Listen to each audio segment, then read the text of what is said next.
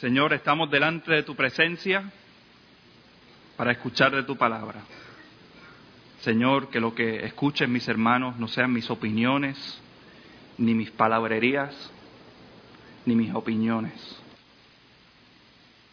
Señor, sino que tu palabra sea la que brille en nuestros corazones y en nuestro entendimiento. Señor, perdóname mis pecados y ayúdame a presentar tu palabra de una manera fiel y correcta para que tu pueblo sea bendecido. Te lo pido todo en el nombre de Jesús. Amén. Busquen conmigo Hebreos capítulo 12. Hebreos capítulo 12. Y vamos a estar dando lectura a los versículos 18 al 24. 18 al 24.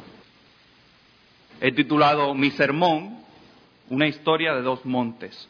Primero vamos a estar viendo el monte de Dios, su significado teológico.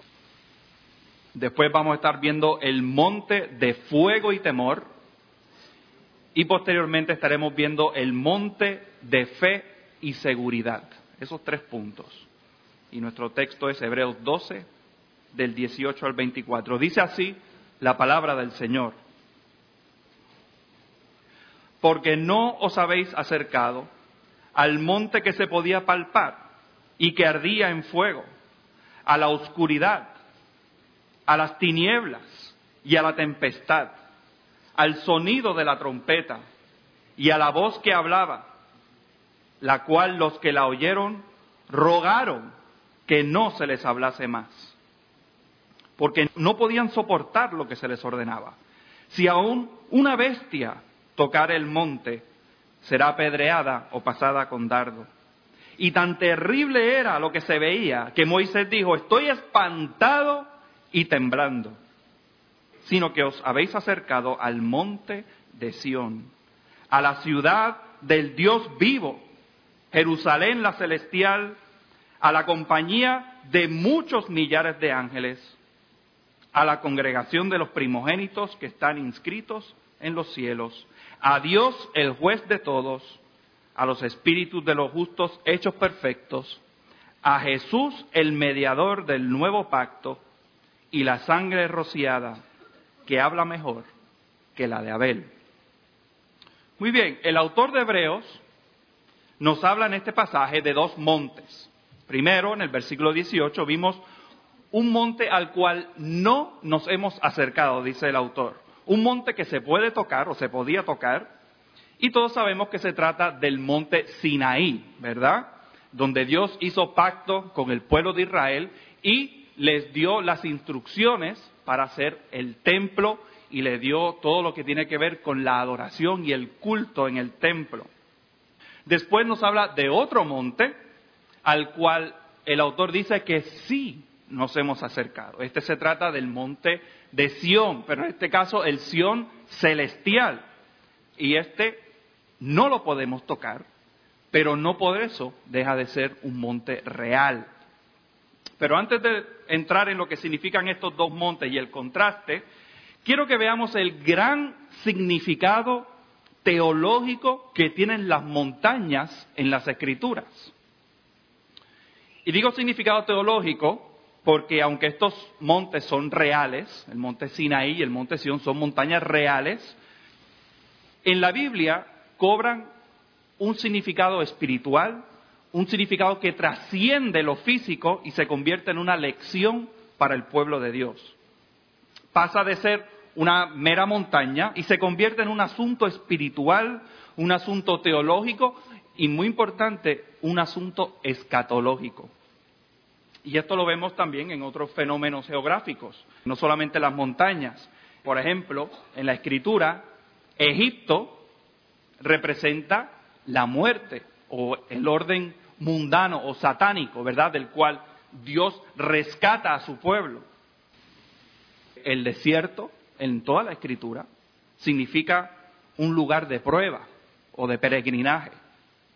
Y por ejemplo, la, también la tierra prometida de Canaán representa el nuevo paraíso escatológico o el descanso y el reposo que tendremos cuando Jesús finalmente regrese. Y a lo largo de todo el Antiguo Testamento vemos referencias a las montañas. Incluso vemos varias escenas bíblicas bien famosas que se desarrollan en el tope de una montaña. Como por ejemplo el lugar donde Dios estacionó el arca. ¿Se acuerdan que era el monte Ararat? ¿Verdad? ¿Se acuerdan donde Dios mandó a Abraham a sacrificar a Isaac? El monte Moriah. Dios llama a Moisés desde la zarza ardiente también en el monte Sinaí. Incluso, incluso, vemos que en el profeta Ezequiel nos dice o nos da una idea de que Edén era una montaña y que el huerto del Edén se encontraba en la cumbre de la montaña, en la cúspide de la montaña. Pero muy en particular, una y otra vez en la escritura, vemos que la Biblia nos habla del monte de Jehová. Lo vemos en el Pentateuco, en los salmos, en los libros proféticos, por ejemplo, Salmo 15 nos habla del tabernáculo como el monte santo de Dios. Salmo 24 nos dice que el monte de Jehová es el lugar santo, igual que en el templo había un lugar santo, este monte es el lugar santo de Jehová. Isaías 2, Miqueas 4, dice que el monte es la casa de Jehová. El monte de Jehová. Dice, subamos al monte de Jehová, a la casa de Dios. Isaías 66, 20 dice que mi santo monte de Jerusalén. Y como ya vimos Ezequiel 28, que Edén es ese santo monte de Dios. Todo esto lo que nos dice es que en el monte de Dios está la morada de Dios, la casa de Dios. Es el lugar donde el cielo baja y se une a la tierra, donde el cielo y la tierra se juntan. Y donde está la morada de Dios, está su presencia. Eso es lo importante. Dios mismo está presente en su santo monte. Dios mismo condescendiendo, ¿verdad? A morar en la tierra con nosotros sus criaturas. Y donde quiera que Dios esté, ese es el lugar santísimo. Ya sea en el Edén, en la zarza ardiente, ¿se acuerdan que cuando Dios llama a Moisés, ¿qué le dice? Quítate las sandalias. ¿Por qué? Porque este lugar es santo. Donde Dios está es el lugar santísimo. El monte Sinaí, el templo, el tabernáculo, todos estos sitios la Biblia los describe como lugares santos, como casa de Dios, como monte de Dios, donde Él viene y hace presencia. Ahora, Dios había creado al hombre y la mujer para tener comunión con ellos. El propósito de la existencia del hombre era vivir con Dios eternamente en la casa de Dios o en el monte de Dios. Esto lo vemos en nuestros catecismos, ¿verdad? El catecismo menos dice, el fin principal del hombre es glorificar a Dios y gozar de Él para siempre. El catecismo de Heidelberg, en su respuesta a la pregunta 6, nos dice, Dios creó al hombre para que rectamente conociera a Dios su Creador, le amase de todo corazón y bienaventurado viviese con Él eternamente para alabarle y glorificarle. Dios estaba presente en el huerto del Edén y Adán y Eva podían tener comunión perfecta con Él. Pero todos sabemos lo que pasó. Adán y Eva fallaron en la prueba del pacto, desobedecieron a Dios y Dios los expulsa del huerto. Pero lo significativo de esto, hermano, no es que Dios los votó y ellos tenían que salir de un paraíso donde todo era lindo y ellos podían coger comida de los árboles y todo era chévere es que Dios los tuvo que expulsar de su presencia. Eso es lo significativo de esto. El lugar donde Dios estaba era el lugar santísimo y la humanidad ya no era santa. Por lo tanto, Dios los sacó de su presencia. Ahora, el pueblo de Dios se hace la pregunta, ¿verdad? Junto con el salmista, dice, ¿quién subirá al monte de Jehová? ¿Quién estará en su lugar santo? Jehová, ¿Quién habitará en tu tabernáculo? ¿Quién morará en tu santo monte? Vamos a ver el monte de fuego y temor. monte de fuego y temor. Los versículos 18 al 21 nuevamente dice, porque no os habéis acercado al monte que se podía palpar y que ardía en fuego, a la oscuridad, a las tinieblas y a la tempestad, al sonido de la trompeta y a la voz que hablaba, la cual los que la oyeron rogaron que no se les hablase más, porque no podían soportar lo que se les ordenaba. Si aún una bestia tocara el monte, será apedreada o pasada con dardo. Y tan terrible era lo que se veía que Moisés dijo, estoy espantado y temblando. Esta sección nos está hablando sobre el relato del encuentro de Israel con Dios en el monte Sinai. Todos estamos muy familiarizados con ese pasaje. Dios había levantado a Moisés como el líder para el pueblo, para sacarlos de la tierra de Egipto, donde eran esclavos de Faraón. Dios, en unos portentos increíbles, quebró el poder de Faraón, destruyó los dioses falsos, tristes de los egipcios, y luego pasándolos por el Mar Rojo en seco, los trajo al monte del encuentro con Dios. Ese era el propósito de sacarlos de la tierra de Egipto, para encontrarse con ellos en el monte de Jehová. Y si algo enfatiza en este pasaje, hermanos, es la incomprensible santidad de Dios. La santidad de Dios es algo completamente inaccesible, es totalmente inimaginable para nosotros. Y quiero que se ubiquen conmigo un poco, ¿verdad? Que, se imaginen la escena del encuentro de Dios con su pueblo. En Éxodo 19, versículos 17 al 19, el pueblo de Israel está acampado frente al monte Sinaí. Y miren cómo dice, y Moisés sacó del campamento al pueblo para recibir a Dios. Y se detuvieron al pie del monte. Todo el monte Sinaí humeaba porque Jehová había descendido sobre él en fuego, y el humo subía como el humo de un horno, y todo el monte se estremecía en gran manera. El sonido de la bocina iba aumentando en extremo. Moisés hablaba y Dios le respondía con voz tronante. Acá entre nosotros debe haber sido una escena terrible, una escena terrible, hermano. Tanto que el mismo Moisés manifiesta que estaba temblando de miedo. Un hombre que hablaba con Dios diariamente, dice que estaba espantado y temblando de miedo. El pueblo entero de Israel estaba aterrorizado también y espantado. Escuchar la voz de Dios y ver y sentir esa manifestación de la presencia de Dios era insoportable para ellos todo el monte humeaba, la tierra se estremecía, había una densa nube de oscuridad, salía fuego por todos los lados, se podía escuchar el sonido de una bocina que iba aumentando y aumentando y aumentando, y la voz de Dios era como un trueno, nos dice la escritura. O sea, que se pueden imaginar la escena.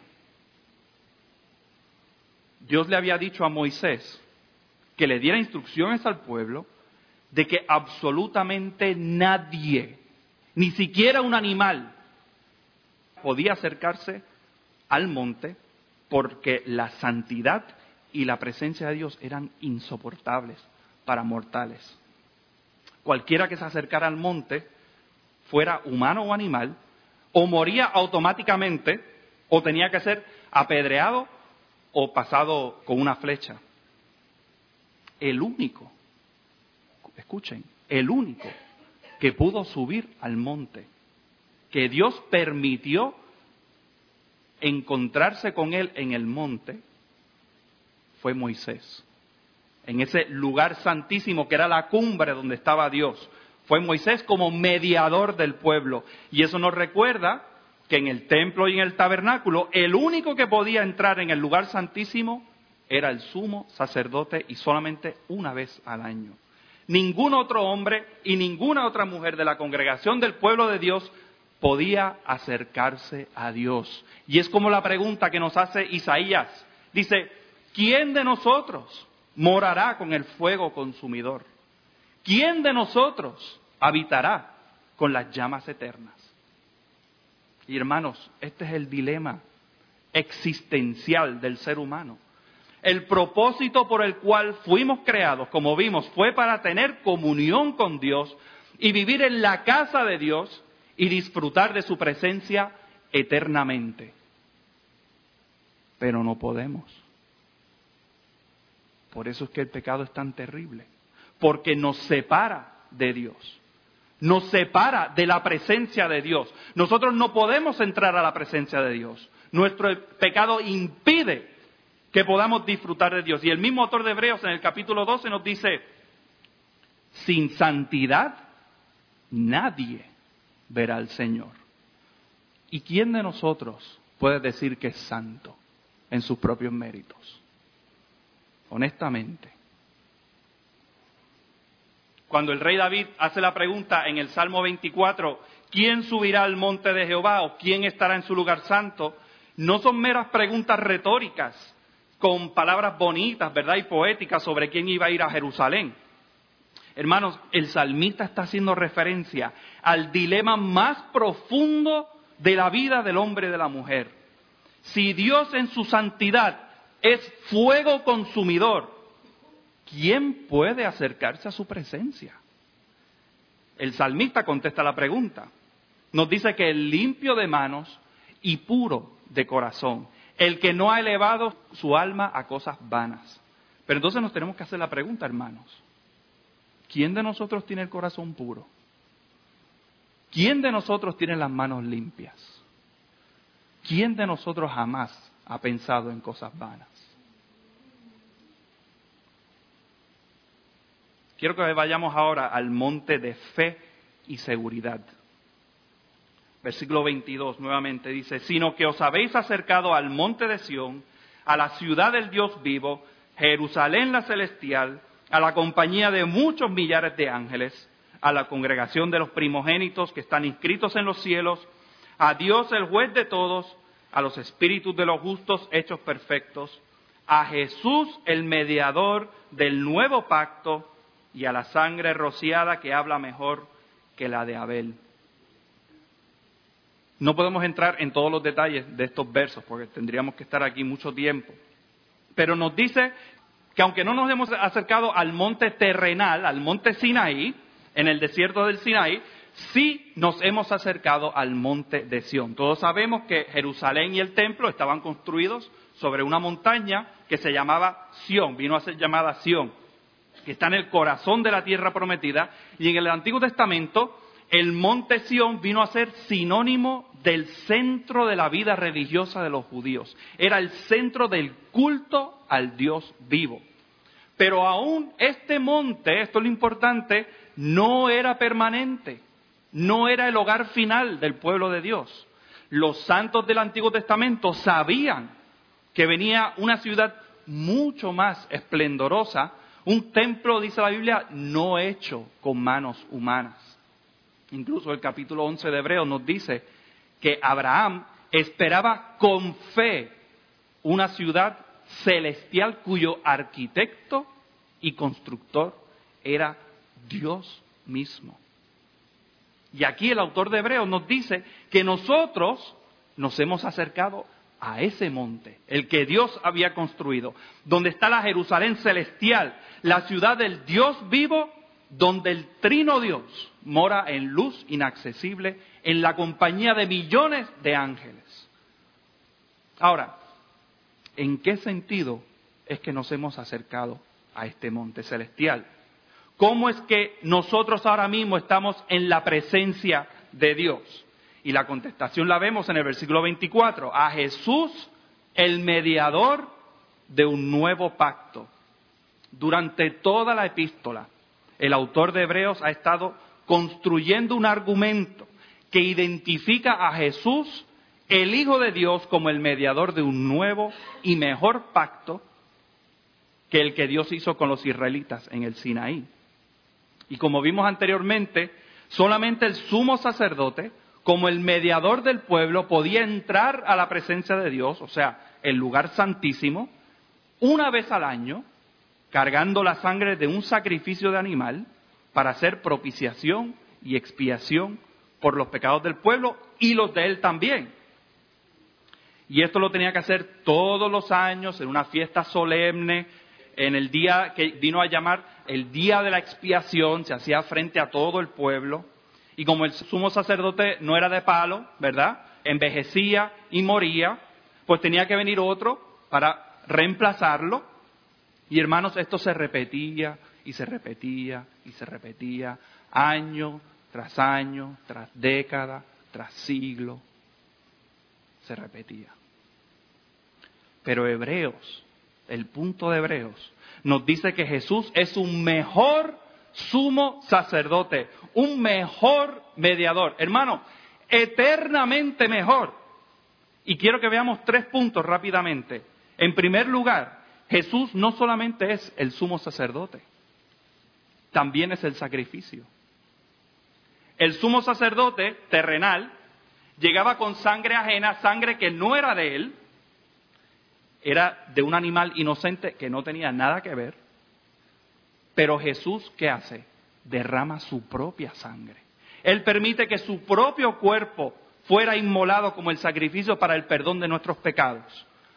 O sea que Él es el sumo sacerdote, también es el sacrificio. Pero en segundo lugar, el sumo sacerdote terrenal tenía que repetir el sacrificio año tras año, como vimos. Y cuando él moría, venía otro en su lugar a seguir repitiendo el sacrificio. Hebreos nos dice que el sacrificio de Jesús fue perfecto, fue completo, fue totalmente eficaz. Hermanos, no se tiene que repetir. Y como Jesús resucitó y vive eternamente y para siempre, no tiene que venir otro tampoco en su lugar a seguir sacrificando. Cristo murió, hermanos, una vez por todas, nos dice la Escritura. Hebreos 9:26 dice, pero ahora, en la consumación de los siglos, se presentó una vez para siempre por el sacrificio de sí mismo para quitar de en medio el pecado. Jesús es sumo sacerdote, es el sacrificio, su sacrificio es perfecto y en tercer lugar, el sumo sacerdote terrenal ministraba en un templo hecho con manos humanas, ¿verdad? De madera y de cemento o de bloque, como fuera. Un templo que, dicho sea de paso, era una copia en miniatura del santuario celestial donde Dios mora. Hebreos nos dice que Jesús resucitó y ascendió donde? Al mismo trono de Dios en los lugares celestiales y se presentó como el sacrificio perfecto y agradable a Dios en el santuario no hecho con manos humanas. Y miren qué interesante. Hebreos 8.1 dice que Jesús, como sumo sacerdote perfecto, subió al cielo y se sentó a la diestra del trono de la majestad en los cielos. ¿Y, ¿Y, por qué dice que se sentó? ¿Cuál es el significado de esas palabras que se sentó? Hermanos, en el tabernáculo terrenal había, habían varios muebles, había un incensario, había mesas, había, estaba el candelabro ese que tenía este siete, siete brazos, pero no habían sillas. En todo el tabernáculo no habían sillas. Y sin embargo, Cristo, cuando llega al santuario celestial, se sienta. La labor está terminada. Se terminó esto. Y ahora mismo, Jesús está sentado a la diestra del Padre en el santuario celestial ministrando por ti y por mí. ¿Y qué tiene que ver todo esto con que nos hemos acercado al monte Sión? Si usted ha puesto su fe y ha creído que Jesús es el Hijo de Dios, el Cordero que quita el pecado del mundo, significa que usted está ahora mismo junto a Él a la diestra del Padre. Jesús nos prometió en Juan 14 que Él se iba al Padre, pero que un día volvería para que donde Él está, nosotros también pudiéramos estar. Y aunque esto todavía no ha sucedido, aunque Jesús todavía no ha regresado físicamente al planeta Tierra, nuestra presencia con Él mediante el Espíritu Santo, hermanos, es tan segura como que mañana saldrá el sol, como que usted está sentado ahí. Y Jesús está ahora mismo en la presencia de Dios ministrando por nosotros, intercediendo por nosotros. Por eso es que el autor de Hebreos nos dice que ya nos hemos acercado al monte de Sión, a la ciudad celestial, porque allí donde Jesús está, nosotros también estamos. Hermanos, gracias a que Jesús cruzó la brecha que había entre Dios y nosotros. Gracias a que Él dio su vida en rescate por nosotros. Gracias a que Él subió al monte de Jehová en nuestro lugar. Y es que por ese acto nosotros podemos decir con el salmista que también podemos subir al monte de Jehová. ¿Por qué? Porque Él ha limpiado nuestras manos, ha purificado nuestro corazón, ha pagado el precio y ha perdonado nuestros pecados. Y por eso es, hermanos, que podemos acercarnos al monte de Dios. Y hermanos, tenemos la asombrosa bendición de haber recuperado el sentido de nuestras vidas, el propósito por el cual fuimos creados. Y podemos decir con el salmista David en el Salmo 23, que ciertamente el bien y la misericordia me seguirán todos los días de mi vida. Y en la casa de Jehová, en ese monte de Jehová, moraré por largos días. Amén. Dios les bendiga. Oramos. Señor, gracias por Jesús. Gracias, Señor, porque Él estuvo dispuesto a dejarlo todo por salvar a gusanos miserables como nosotros, que no queríamos saber absolutamente nada de Él. Gracias Señor que aunque nosotros éramos tus enemigos, tú nos amaste, nos amaste hasta la muerte y muerte de cruz. Señor, te confesamos nuestros pecados, te confesamos, Señor, que te necesitamos. Gracias que podemos estar completamente seguros, como dice el autor de Hebreos, de que nosotros ahora mismo estamos en la presencia de Dios. Hemos subido a ese monte de Dios porque en Jesús tenemos las manos limpias y el corazón puro. Solamente gracias al sacrificio de nuestro Señor Jesucristo. Te damos gracias por todas estas cosas en el nombre de Jesús. Amén. Estamos en silencio, hermanos.